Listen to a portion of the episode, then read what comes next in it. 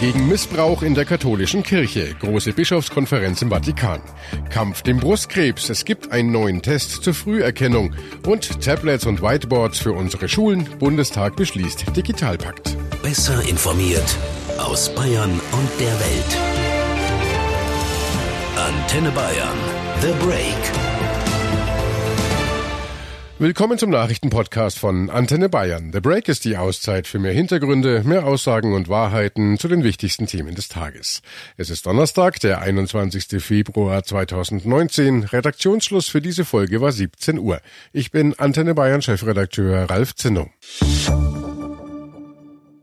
Die katholische Kirche ist in der Krise. Die Zahl der Kirchenaustritte ist weiter hoch. 2017 kehrten rund 168.000 Katholiken in Deutschland der Kirche den Rücken, über 5.000 mehr als im Jahr zuvor. Ein Grund sicherlich auch der Missbrauchsskandal, der die römisch-katholische Kirche seit Jahren erschüttert. Jetzt endlich hat der Papst es zur Chefsache gemacht. Im Vatikan begann heute eine viertägige Konferenz, um das Thema aufzuarbeiten. Geladen dazu Bischöfe aus aller Welt. Papst Franziskus Franziskus fand zu Beginn klare Worte. Das Volk Gottes schaut auf uns und erwartet von uns keine einfachen und vorhersehbaren Verurteilungen, sondern konkrete und effiziente Maßnahmen. Antenne Bayern-Reporterin Claudia Wächter berichtet für uns aus Rom. Claudia, der Papst fordert also konkrete Maßnahmen von seinen Bischöfen, hat er auch gesagt. Welche? Mm, das nicht, aber der Papst scheint begriffen zu haben, dass es hier um die Zukunft der Kirche geht. Wir können nicht Missbrauch einfach nur verurteilen, meinte er. Die Leute, die erwarten mehr von uns. Bewaffnen wir uns also mit dem Glauben, Mut. Es geht hier um Konkretes, appellierte er an seine Bischöfe und ähm, die hatten kurz zuvor noch den Bericht eines Opfers gehört. Man wollte wohl allen klar machen, Missbrauch ist ein Verbrechen. Missbrauch in der Kirche ist ja schon seit Jahrzehnten bekannt. Warum kommt so ein Gipfel eigentlich denn erst jetzt? Ja, die Kirche erlebt, glaube ich, gerade sowas wie ihre MeToo-Bewegung. Der Druck ist einfach zu groß geworden. Immer mehr Opfer melden sich zu Wort, auch öffentlich. Und viele haben das Gefühl, der Kirche geht es vor allem immer noch um ihr Image. Vertreten im Vatikan sind die Chefs der Bischofskonferenzen weltweit. Aus Deutschland ist der Erzbischof von München und Freising, Kardinal Reinhard Marx, dabei. Er formulierte seine Erwartungen an das Treffen so. Am Ende erhoffe ich mir wirklich sehr, dass hier ein Schub ausgeht, ein Impuls ausgeht für die Kirche, dass wir uns gemeinsam als Bischöfe der ganzen Kirche auf den Weg machen, um dieses Übel, dieses furchtbare Übel des sexuellen Missbrauchs zu überwinden. Nochmal zu dir, Claudia, nach Rom. Kardinal Marx sagt ja, es wurde unterschiedlich gehandhabt in der Weltkirche. Haben denn spätestens jetzt mit der Konferenz alle Bischöfe die Tragweite des Problems für die katholische Kirche erkannt? Tja, leider verharmlosen Bischöfe in vielen Ländern Missbrauch noch immer. Die vertuschen, da werden Akten vernichtet, da gibt's keine Zusammenarbeit mit der Justiz. Der Gipfel ist eine Station in einem langen Prozess. Was müsste die Kirche denn tun, um wieder glaubwürdig zu werden? Ja, ich habe hier mit einem Opfer Katsch vom eckigen Tisch gesprochen und der meinte, wenn ich als Priester Kinder und Jugendliche missbraucht habe, kann ich nicht mehr Priester sein. Punkt. Und wenn ich das als Bischof vertuscht habe, dann kann ich nicht mehr Priester sein. Es geht also um entsprechende Gerichte, der Zölibat, Machtstrukturen in der Kirche. Das ist wirklich ein Riesenmaßnahmenpaket. Der Verband Wir sind Kirche setzt sich seit mehr als 20 Jahren in vielen Ländern für Reformen in der katholischen Kirche ein, für eine engere Gemeinschaft von Laien und Klerikern und auch für die Gleichstellung der Frauen in den Ämtern. Zugeschaltet jetzt Christian Weisner von Wir sind Kirche. Herr Weisner, wie ernst ist die Situation für die Kirche denn aus Ihrer Sicht?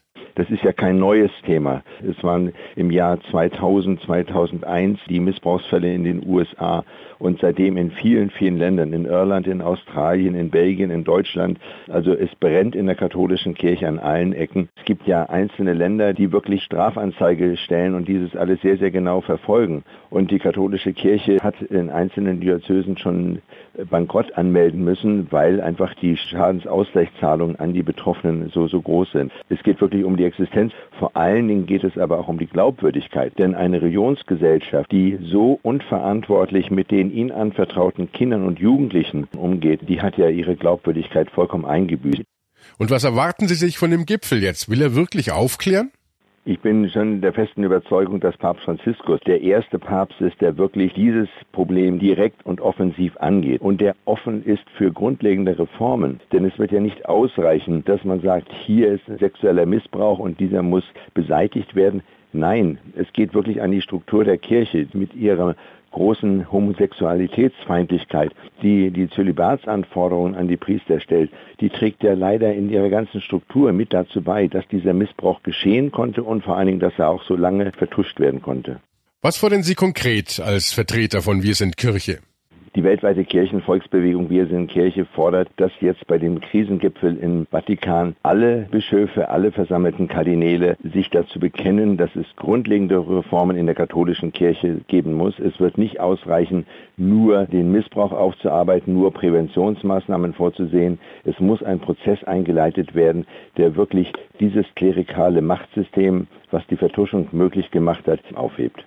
Danke, das war Christian Weisner vom Verband Wir sind Kirche. Thank you Brustkrebs ist die häufigste Krebsart bei Frauen. Etwa 70.000 erkranken in Deutschland jedes Jahr daran. Umso wichtiger ist eine frühe Erkennung. Und da gibt's jetzt einen kleinen Durchbruch. Forscher der Universitätsklinik Heidelberg haben ein Verfahren entwickelt, mit dem Brustkrebs in Zukunft ganz einfach per Bluttest diagnostiziert werden kann. Unkompliziert und bereits in einem frühen Stadium. Wie dieser Bluttest funktioniert, erklärt Janina Singer aus der Antenne Bayern Nachrichtenredaktion. Das neue Testverfahren erkennt Botenstoffe im Blut, die von aktiven Krebszellen ausgesandt werden. Wenige Milliliter Blut reichen dafür. Der große Vorteil, im Blut kann Krebs tatsächlich schon erkannt werden, bevor er sichtbar wird. Im MRT beispielsweise sind dagegen nur Tumore ab einer Größe von fünf Millimetern sichtbar. Zu diesem Zeitpunkt sind aber schon Millionen Krebszellen im Körper und der Krebs kann bereits Metastasen gebildet haben. Besonders profitieren sollen von dem neuen Verfahren jüngere Frauen unter 50 und Frauen, bei denen eine Mammographie beispielsweise wegen des dichten Brustdrüsengewebes wenig aussagekräftig ist. Eine erste Untersuchung mit 650 Frauen ist auf jeden Fall vielversprechend. Die Trefferquote lag hier bei 75 Prozent. Sie muss aber noch in weiteren Studien bestätigt werden. Laut den Forschern soll der Bluttest noch dieses Jahr auf den Markt kommen. Der geschäftsführende ärztliche Direktor der Universitätsfrauenklinik Heidelberg, Professor Sohn, erklärt, woran genau Ärzte in Zukunft Krebs erkennen können. Wir untersuchen die sogenannte MikroRNAs, weil wir wissen, dass eine ganz bestimmte Anzahl von MikroRNAs in der Tumorentstehung oder im Tumorwachstum hochreguliert sind bei den Parametern, die wir messen, von denen wissen wir Bescheid, ob sie nach oben gehen oder nach unten. Und diese Parameter werden dann letztendlich in ein bestimmtes Verhältnis gesetzt. Die Pluspunkte der neuen Methode liegen aber nicht nur in der Erkennung des Brustkrebses. Auch für die Behandlung hat sie Vorteile, so Sohn. Der große Vorteil, wenn wir dies aus dem Blut machen können, liegt natürlich in der Diagnostik. Das ist das eine. Auf der anderen Seite haben wir aber auch weitere Möglichkeiten, die, von denen wir uns in Zukunft ganz große Fortschritte versprechen, nämlich in der Therapie Überwachung. Das heißt, wenn wir sehen, dass diese Parameter, die wir im Blut untersuchen, die ein Hinweis sind auf einen aktiven Tumor, auf ein aktives Tumorwachstum, wenn diese Parameter zurückgehen oder gar verschwinden, dass unsere Therapie dann offensichtlich anspricht. Es ist ein ganz wichtiger Punkt. Bisher sind Frauen zur Brustkrebsfrüherkennung meistens zur Mammographie gegangen. Diese wird durch die neue Untersuchung auch nicht vollkommen überflüssig, vielmehr könnten sich die verschiedenen Untersuchungen künftig ergänzen. Wir sind keine Konkurrenz zur Bildgebung. Das ist ein ganz wichtiger Punkt und wir werden immer gefragt, ja, wie steht ihr im Vergleich zur Mammographie? Von der Trefferquote sind wir auf der gleichen Höhe. Aber das ist gar nicht die Frage. Das ist letztendlich äh, zwei völlig unterschiedliche Methoden zu vergleichen, die gar nicht verglichen werden dürfen. Eine Mammographie, ein Ultraschall, ein MRT zeigt letztendlich einen Tumor, das heißt eine Anhäufung von Zellen in einem Gewebe, in einem Schnittbildverfahren. Diese Anhäufung von Zellen, die hat letztendlich auch aber nicht obligat etwas zu tun mit der Aktivität eines Tumors, letztendlich über die, das Wachstum eines Tumors. Allerdings, ob die Krankenkassen die Kosten übernehmen, ist noch nicht klar. Bis eine neue Untersuchungsmethode eine Kassenleistung werde, brauche es meist eine lange Zeit, sagt auch Professor Sohn. Es müsse erst nachgewiesen werden, dass sich diese Untersuchung wirklich lohnt. Abgesehen davon, ganz ohne Probleme ist auch das neue Verfahren nicht.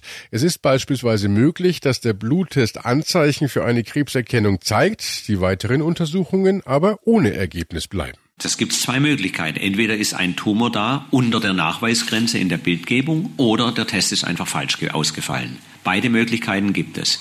In solchen Situationen, wenn die Bildgebung nichts ergeben hat, würde ich einfach Verlaufsuntersuchungen empfehlen. Mit dem Problem werden wir leben müssen. deswegen ist aber der Test nicht schlecht.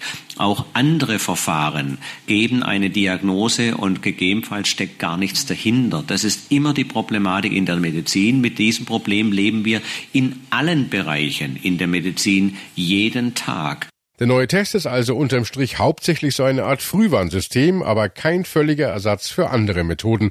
Das Deutsche Krebsforschungszentrum sagt, die Ergebnisse seien nur schwer einzuschätzen und auch andere Kritiker mahnen, es gebe noch zu wenig Studien und zu viele offene Fragen. So schnell wird sich dieser Test also erstmal nicht als Standard durchsetzen. Bis jede Frauenarztpraxis eine solche Blutuntersuchung anbietet, wird es wohl noch eine ganze Weile dauern. Whiteboards statt Kreidetafel und Tablets statt Hefte. Nach langem Hin und Her soll der Digitalpakt nun kommen. Obwohl Bildung ja bekanntlich Ländersache ist, können die Schulen mit einem Geldsegen vom Bund rechnen. Insgesamt 5,5 Milliarden Euro werden freigemacht für technische Ausstattung an unseren Schulen. Der Bundestag hat dem Digitalpakt am Nachmittag zugestimmt, mit deutlicher Zweidrittelmehrheit. Das war notwendig, denn für das neue Gesetz muss das Grundgesetz geändert werden. Für uns berichtet Dirk Herden aus Berlin. Im entsprechenden Paragraph 104c Grundgesetz steht bisher, dass der Bund mit seinem Geld nur finanzschwache Kommunen unterstützen darf. Der Digitalpakt soll aber bekanntlich allen zugutekommen, deshalb müsste dieser Passus geändert werden. Und wie üblich bei Verfassungsänderungen bedarf es dazu eine jeweilige Zweidrittelmehrheit in Bundestag und Bundesrat. Und es hat ja gute Gründe, dass um diesen Digitalpakt so erbittert gestritten wurde. In der Vergangenheit haben die Länder das Geld des Bundes häufig für andere Sachen benutzt, als eigentlich vorgesehen. Das will der Bund künftig unbedingt verhindern. Und deshalb wollte er zunächst auch eine 50-50-Regelung, dass also Geld nur fließt, wenn die Länder und Kommunen die Hälfte zu den Investitionen beisteuern. Das wiederum hätte finanzschwache Länder aber überfordert und deshalb wurde das auch wieder zurückgenommen. Stattdessen soll der Bund künftig das Recht haben, Berichte anzufordern und auch Akten einzusehen im Einzelfall, um kontrollieren zu können, dass das Geld auch für den Digitalpakt benutzt wird. Letztlich verlangt das ja auch der Bundesrechnungshof, der über die Verwendung von unseren Steuergeldern wacht. Und zu guter Letzt pochen die Länder zu Recht darauf, dass Bildung Ländersache bleibt. Und das bleibt sie auch. Bildung bleibt also Ländersache. Und damit schauen wir auch gleich nach Bayern zu Bayern-Reporter Hans Oberberger. Hans, wie viel von diesen äh, über fünf Milliarden Euro aus dem Digitalpakt kommen denn im Freistaat an? Ja, diese fünf Milliarden des Bundes für die digitale Bildung werden penibelst verteilt zwischen den Bundesländern. Da gibt es einen Schlüssel, der sich an Einwohnerzahl, Wirtschaftsleistung und anderen Faktoren orientiert. Herausgekommen ist dabei, dass Bayern rund 770 Millionen Euro erhält. Außerdem und äh, das war ja Teil der Einigung zwischen Bund und Ländern, hat man sich darauf verständigt, dass die Länder nochmal zehn Prozent dieser Summe oben drauflegen müssen. Kofinanzierung nennt man das, damit also nicht nur geschenktes Geld vom Bund kommt. Insgesamt kommen äh, durch diesen Digitalpakt dann also knapp 850 Millionen Euro zusammen, die der Freistaat da für die digitale Ausstattung von Schulen ausgeben kann. Was heißt das jetzt für die einzelne Schule? Ganz genau sagen kann man das natürlich noch nicht. Letztlich werden die bayerischen Bildungspolitiker entscheiden müssen, nach welchem Schlüssel diese Mittel innerhalb Bayerns auf die Schulen verteilt werden. Aber im Schnitt würde jede Schule in Bayern dadurch etwa 150.000 Euro erhalten. Und äh, bringt das die Schulen in Bayern bei der Digitalisierung wirklich voran oder ist es doch nur ein Tropfen auf den heißen Stein? Naja, 150.000 Euro, das ist schon kein Pappenstiel, davon kann man schon was anschaffen. Die bisherige digitale Ausstattung der Schulen ist da ja sehr unterschiedlich. Es gibt Schulen, die haben in jedem Klassenzimmer ein Whiteboard, also eine elektronische Tafel. Die Schüler arbeiten mit Tablets und die Hausaufgaben werden online hochgeladen.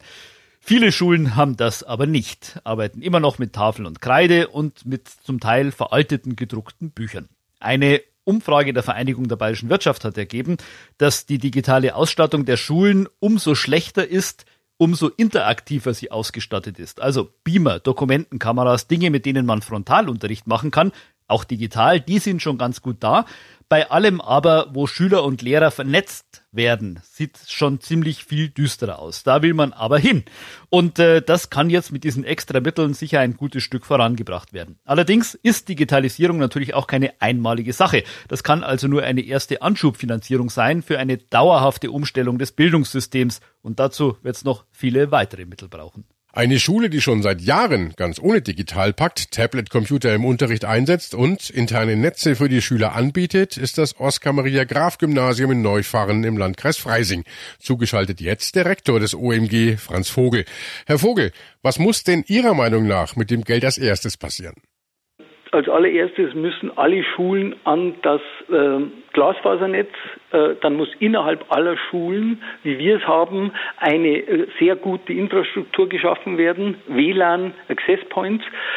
Äh, da sind die 150.000 Euro dann gleich aufgebracht. Dann hat man aber sonst noch nichts.